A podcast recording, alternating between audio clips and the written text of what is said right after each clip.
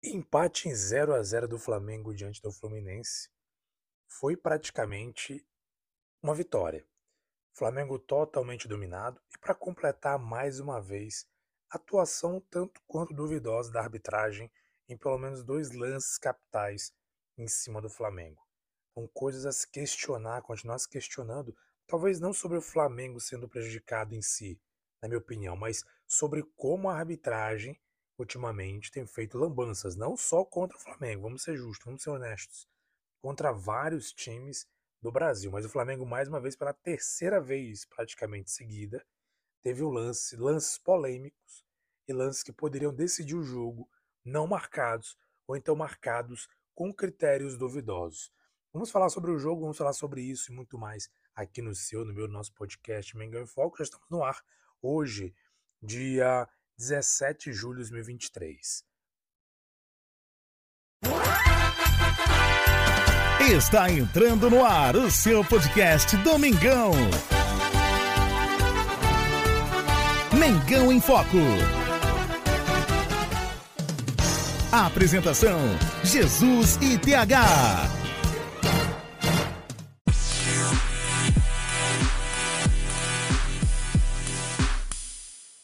Salve, salve nação rubro-negra, Jesus com vocês mais uma vez, falando de Mengão queridão. E o Flamengo descolou o empate e ficou só nisso. E olha que foi muito, mas muita vantagem para a gente. Quem acompanhou o jogo observou a dificuldade que o Flamengo teve diante do Fluminense nesse Fla-Flu. Bem, gente, que jogo complicado, jogo assim pegado. O Flamengo iniciou até bem, Principalmente quando marcava, fez a marcação alta em cima do Fluminense. No início do jogo, marcando alto, por muito pouco, algumas vezes, Gabigol conseguiu tomar a bola do goleiro. Jogadores do Flamengo fizeram aquele abafa, que por muito pouco não conseguiu é, roubar a bola e, claro, criar chances. Chances é, claras de gols. E é complicado, né? Essa questão aí do, desse, desse tipo de. Assim, o Flamengo apertando, apertando, mas não conseguindo logo de início fazer um gol importante. Porém, o jogo começa a ficar mais equilibrado, como eu acabei de falar, e o Fluminense também parte para cima. O Fluminense consegue fazer ali as suas, suas jogadas, fazer ali. Não, assim, não, não teve muito, muitas jogadas na verdade. Foi mais um jogo truncado, principalmente no primeiro tempo. Um jogo mais truncado do que realmente um jogo técnico, um jogo em que uma das duas equipes conseguiu criar ali as oportunidades, criar lances, chances de poder buscar a vitória. Bem, e no segundo tempo o jogo, o jogo fica mais pendente para o Fluminense. Aí não se vê equilíbrio, porque o Fluminense praticamente dominou as ações no segundo tempo. O Flamengo ficou nas cordas, o Fluminense pressionando o tempo todo, tanto que as melhores chances do, do jogo foram do Fluminense. Inclusive o Matheus Cunha fez uma das principais, foi uma defesa do Matheus Cunha, bola em cima dele, na verdade, uma cabeçada do Nino, salvo engano, no zagueiro do Fluminense. O Matheus Cunha defendeu numa cobrança de escanteio. O Flamengo muito, mas muito pressionado mesmo. Por isso que eu falei que o empate saiu de bom tamanho. O empate foi até para o Flamengo como uma vitória, dada a situação e a circunstância, dado a dificuldade que o Flamengo teve no jogo. O Flamengo praticamente foi encaixotado pelo Fluminense. Essa é a verdade. Everton Ribeiro, Arrascaeta, apesar da habilidade, não conseguiram romper o sistema do Fluminense. Foi um jogo muito pegado, muito pesado. E transições lentas, enfim, o Flamengo parece que não se encontrou no jogo. Foi assim, dos últimos jogos, foi o pior jogo do Flamengo, vamos dizer assim. Não no sentido de um jogo péssimo ou ruim, mas um jogo que praticamente não teve efetividade alguma, não conseguiu ali criar as chances. E quando criou, teve um, gol do Gabigol que foi anulado. Vamos comentar também a polêmica da anulação do gol do Gabigol. O Fluminense também teve um gol anulado antes, no um belo gol do John Arias, que assim, foi um gol que seria que se realmente fosse validado, ficaria na conta bizarra da zaga, a zaga toda recuando, John Arias indo contra três, contra Davi Luiz, contra não lembro agora se era o Felipe Luiz e contra o Léo Pereira. Ele contra três, indo para cima de três, ninguém dava o bote, todo mundo recuando até que ele entrou ali, chegou próximo da entrada da área e chutou, chutou ali cruzado, sem chance para o Matheus Cunha. Porém, na origem da jogada havia uma falta em cima de Cebolinha e por conta disso teve anulação do gol. O Flamengo foi bem parecido. O Gabigol marcou um golaço, foi um golaço, seria um golaço marcado. Porém, também, aí, essa questão da falta do Pablo foi um pouco duvidosa. Não vou dizer que não houve falta, porque realmente houve ali uma, um contato que pode ser interpretado sim como falta. Porém, o questionamento que eu vou fazer já já no próximo bloco é sobre o quanto essa falta foi parecida com um suposto pênalti que não foi marcado para o Flamengo. Então isso a gente pode questionar. Pera aí, como é que, uma, como é, que é marcada uma falta dessa que anula um gol do Flamengo e simplesmente não é marcado um pênalti que tem um mesmo teor ou até um teor pior do que a falta marcada na origem do gol do Flamengo. Então é que a gente começa a questionar critérios de arbitragem, começa a questionar como a arbitragem age, enfim. Apesar de que, claro, não vou dizer que foi culpa da arbitragem que o Flamengo tenha ficado no empate. O Flamengo jogou muito aquém daquilo que se esperava. Porém, a arbitragem teve sua contribuição em lances capitais, não marcando o pênalti, que é discutível se foi pênalti ou não, porém marcou uma falta em um lance bem parecido que deu origem ao gol do Gabigol. Então, mais uma vez, o critério da arbitragem sendo questionado em um jogo contra o Flamengo para a terceira vez consecutiva. Então, gente, assim, não tem muito o que falar do Flamengo, porque o Flamengo praticamente não, não jogou. O Flamengo foi encaixotado, Fluminense foi dominante praticamente durante, principalmente o segundo tempo. O primeiro tempo foi um pouco mais equilibrado até certo ponto, mas o segundo tempo o Flamengo foi totalmente dominado e o 0 a 0 ficou de bom tamanho, dadas as circunstâncias do jogo. Não deixe de seguir-nos nas redes sociais, arroba Mengão em Foco, tudo junto sem acento, Facebook e Instagram. Também lá no YouTube, youtube.com arroba Mengão em Foco. Não esquece também de favoritar a sua na sua plataforma preferida de podcast para não perder nenhum dos nossos episódios. Saudações rubro-negras. E o senhor Sávio Pereira Sampaio, quando a gente ouve esse tipo de nome, sobrenome Sampaio, Pereira Sampaio, já fica desconfiado, né? São hábitos que costumam, assim, sei lá, são hábitos que geralmente quando apitam o jogo do Flamengo costumam ter algumas lambanças. Inclusive, há um questionamento inicial que eu vi no Twitter, que ele foi o mesmo árbitro lá no lance em que o Bruno Henrique se, se machucou lá no antes dele ficar, eu acho que um ano fora, ele não marcou pênalti, não marcou nada, mas tanto quanto duvidoso, enfim. Mas sempre uma arbitragem quando ele apita, tanto quanto questionável contra o Flamengo. E vou aqui comentar dois lances capitais que a gente pode discutir. Dois não, três lances, na verdade, que a gente pode discutir. E vou trazer aqui praticamente pela ordem cronológica, ou seja, pela ordem de tempo que aconteceu durante o jogo.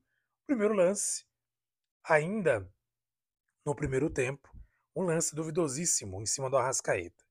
Olha, se você acompanha nosso podcast pelo Spotify, pelo Applecast, qualquer que seja a sua plataforma, já peço mesmo que você favorite para acompanhar o nosso bate-papo sobre Mengão Queridão na sua plataforma preferida. Eu peço que você também visite o nosso YouTube. Nós temos um canal no YouTube. Inclusive, vou deixar para vocês nesse episódio o link para você clicar e poder ver. Eu coloquei os dois lances principais que eu vou discutir sobre essa situação. Foi um suposto pênalti sobre a Rascaeta e também uh, o lance de expulsão do Luiz Araújo. Tá aí os dois vídeos para você acompanhar. Clica no link, tá aí no episódio. Vai lá no nosso canal, inscreva-se no nosso canal lá do Mengão em Foco. A gente vai começar a movimentar o canal, trazer informações, notícias, trazer imagens do Mengão Queridão, gols do Mengão Queridão, ou mesmo lances polêmicos como esse que estou falando aqui agora. Então no canal a gente postou esse vídeo mostrando o lance em cima, o lance em cima do Arrascaeta. Numa disputa de bola, suposta disputa de bola, em que o Felipe Melo não vai na bola. Ele vai claramente escorando, praticamente ali, apoiando sobre o Arrascaeta. E derruba o Arrascaeta. De ver que em nenhum momento ele, ele está indo na bola. E ainda assim, quando a bola vai descendo pelas costas do Arrascaeta, após ser empurrado, a bola ainda bate na mão do Felipe Melo. Ou seja, além do Felipe Melo deslocar o Arrascaeta com o ombro pelas costas, aliás, com o ombro não, com o braço pelas costas, a bola ainda bate na mão do Felipe Melo. Ou seja, duas situações poderiam marcar pênalti. Se bem que a mão sempre tem aquele negócio, é mão, não é mão. Tanto teve o lance do Gerson, que a bola bateu no braço dele. E o pessoal do, do Fluminense ficou na bronca, mas a interpretação é que a bola bateu no braço, o braço não, apesar de não estar colado no corpo, não estava aberto para impedir a passagem da bola, era um lance natural, movimento, movimento natural do braço. Então, a questão do braço a gente nem discute tanto, a gente sabe que tem questão do movimento natural, etc. Mas o lance do empurrão, ou seja, você apoiar com o braço, empurrando as costas do jogador, parece que agora é critério que não é pênalti. A gente lembra do lance polêmico lá do Richard Rios contra o Palmeiras em cima do Everton Ribeiro, lance parecido, escorão nas costas ali, um tranco nas costas, e parece que agora é válido tranco nas costas.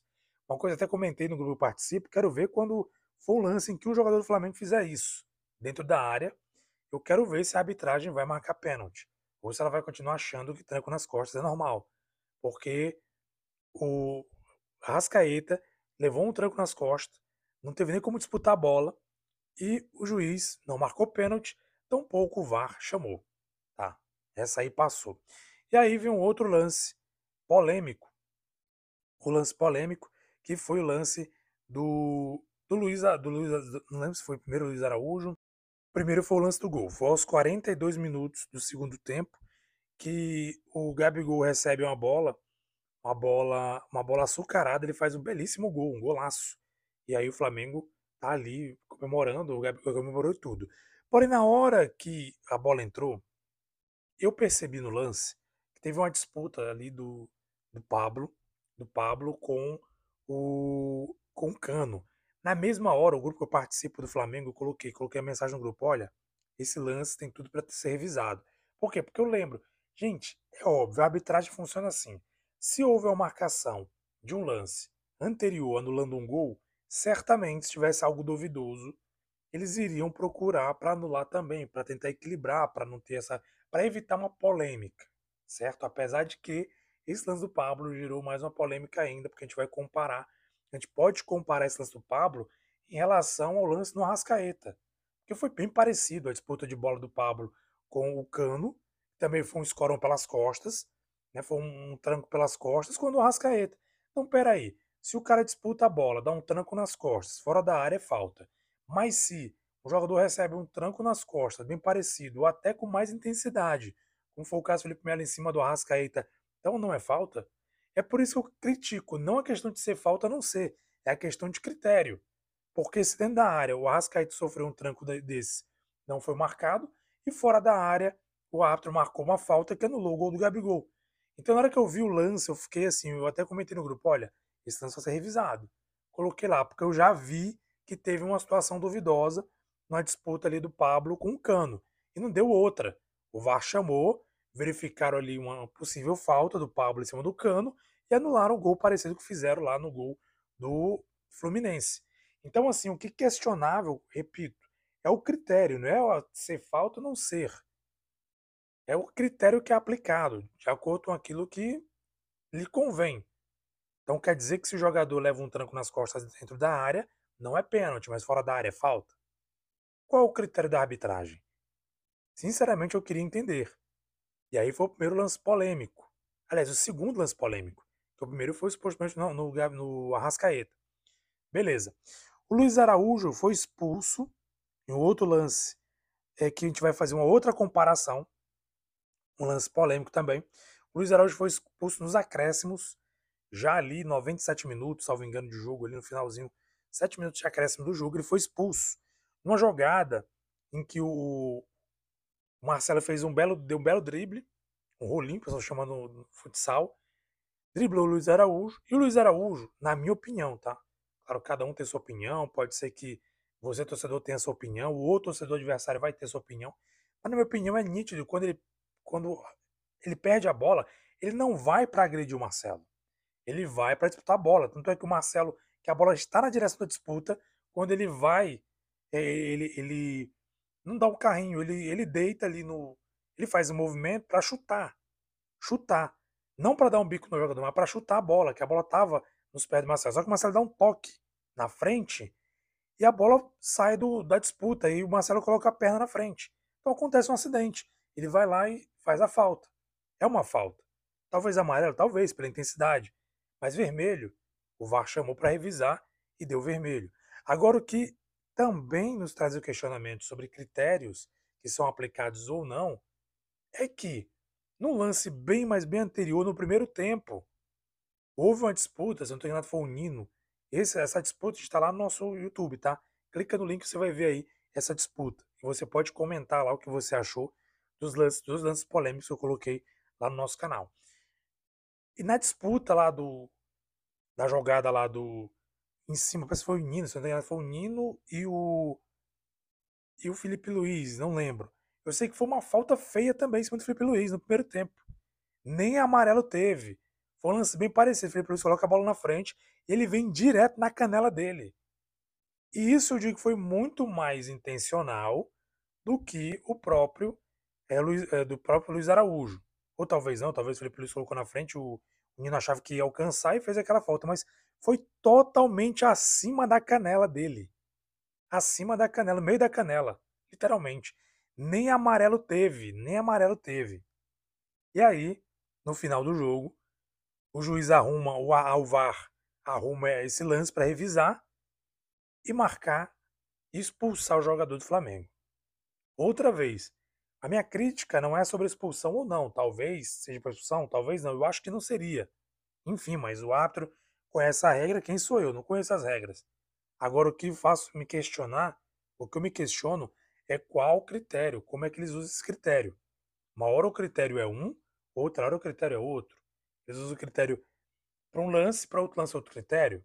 Um lance dentro da área que você dá um, um escorão, você dá ali um tranco no atacante, no, no caso do Arrascaeta, que estava dentro da área disputando o Felipe Melo, é normal, mas um tranco que o Pablo dá fora da área, na origem de um gol, é falta. Então vamos entender qual é esse critério. Luiz Araújo chega atrasado, certo. Faz uma falta no, no, no Marcelo, é expulso.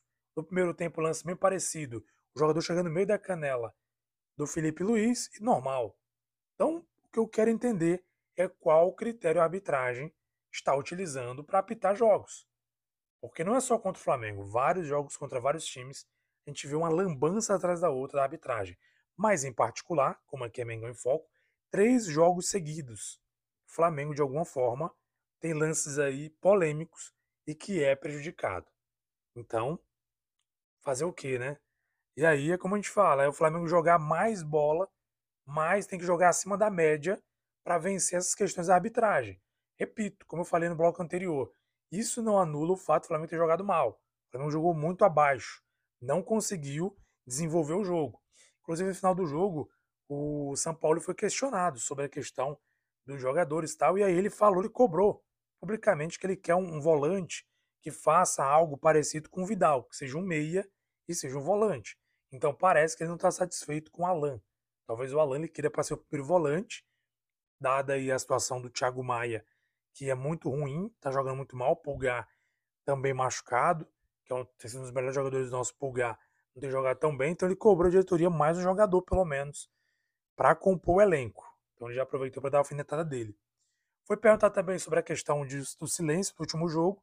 Ele comentou, mencionou que ele obedece, obedece ordens. Então ele não quis dizer que sim nem que não, que era a intenção, mas deixa implícito que ele queria falar, mas obedeceu aquilo que a diretoria propôs no final do jogo. Inclusive, só para finalizar aqui é, esse bate-papo, é, o Roger Flores, durante, durante, a transmissão, quem acompanhou, fez uma coisa ridícula. Né? O Roger Flores é muito anti-Flamengo. Né? Ele gosta de fazer umas coisas assim ridículas. E no finalzinho do jogo ali, ele, ele falando, comentando lá antes da, da entrevista no final do jogo, ele ia comentar, ele comentou na verdade. Ah, e o Flamengo não dá entrevista desde o jogo tal. Aí na mesma hora, não lembro se foi o, o narrador Luiz Roberto ou se foi um se foi o Júnior, não sei, não lembro quem foi que estava ao lado deles, que comentou, né? Falou, não, mas o Everton Ribeiro deu entrevista no intervalo. Então, tipo assim, veja o, o quanto que o, que, o, que o cara já queria causar uma polêmica. Falar de silêncio do Flamengo, igual a questão do Palmeiras. Ou seja, o cara deu entrevista no intervalo, e já queria levantar que o Flamengo não estava dando entrevista. Mas na mesma hora, os próprios companheiros dele desmentiram, né? O Roger Flores tem essa mania de querer criar um tumulto, um caos. A gente lembra no passado que aconteceu muito isso. Ele falando coisa, ele falando inclusive numa transmissão que existia ali uma coisa na, na diretoria, alguma polêmica, eu não lembro agora em relação ao que. Mas na época lá até o próprio o próprio narrador falou. Não lembro se era o Luiz Roberto ou se era o não lembro, era Luiz Roberto ou outro narrador, não estou lembrado muito bem. Ele ele falou o seguinte: olha, isso aí é coisa, o Roger Flores está falando isso. É a opinião do Roger Flores. Ou seja, querendo criar uma polêmica no Flamengo. Então o Roger Flores é muito anti-flamenguista. Muito, muito, muito. Basta ser, né, que eu acho que ele deve ser, ele deve ser fluminense. Eu acho, né? Ele tem, um, ele tem ali uma história um pouco mais ali com o Fluminense. E isso pode explicar muita coisa. Mas enfim, polêmicas à parte. Vamos que vamos, tem jogo, vamos jogar, vamos vencer, vamos brigar. Porque vem aí Copa do Brasil, a gente foi classificado, vai enfrentar o Grêmio. Tem Libertadores também por aí, vindo por aí. E tem o um Brasileirão. Essa, esse empate foi ruim, porque o Botafogo distancia em 10 pontos. O Grêmio pode ultrapassar o Flamengo ainda, que tem um jogo a menos. Se vencer o próximo jogo, se eu não estou enganado, contra o Corinthians, ele pode conseguir ultrapassar o Flamengo e assumir a segunda posição. Mas nada está perdido, gente. Tem muita. Tem o retorno aí, tem muito jogo, e o Flamengo é muito capaz tem uma equipe muito capaz de reverter essa situação. Mengão em Foco. Chegamos ao final de mais um podcast. Quero agradecer demais a sua audiência, a você no Brasil e no mundo acompanhando o nosso bate-papo Mengão em Foco. Um abraço para você, saudações rubro-negras. Eu espero encontrar você quinta-feira. Quinta-feira estamos de volta para comentar sobre o Mengão Queridão, sobre repercutir esses jogos, essas polêmicas ou mesmo ali algumas informações sobre o Mengão Queridão, até porque não tem nesse meio de semana jogo do Flamengo. Então, o jogo do Flamengo somente no sábado, às, às, 20, às 16 horas, no dia 22 de sábado, contra o América Mineiro pelo Campeonato Brasileiro. Então, não tem jogo do Flamengo nesse meio de semana. Então, quinta-feira a gente está aqui para comentar, repercutir mais alguma informação, alguma notícia, alguma coisa sobre o Mengão Queridão. E espero você aqui conosco no meu, no seu, no nosso podcast Mengão em Foco. Mais uma vez, pedir que vocês sigam nossas redes sociais, arroba Mengão em Foco, tudo junto, sem acento, lá no Facebook, lá no Instagram. E também segue a gente lá, inscreva-se no nosso canal do YouTube para acompanhar o bate-papo, a conversa, lances como esse que eu comentei no episódio de hoje, polêmicos, para você não ficar de fora da, de conversa, de bate-papo sobre o meu queridão. Um abraço, nação, saudações brunegras e até quinta-feira. Uma vez Flamengo sempre Flamengo. Flamengo sempre eu hei de ser. É o maior prazer vê-lo brilhar, seja na terra, seja no mar.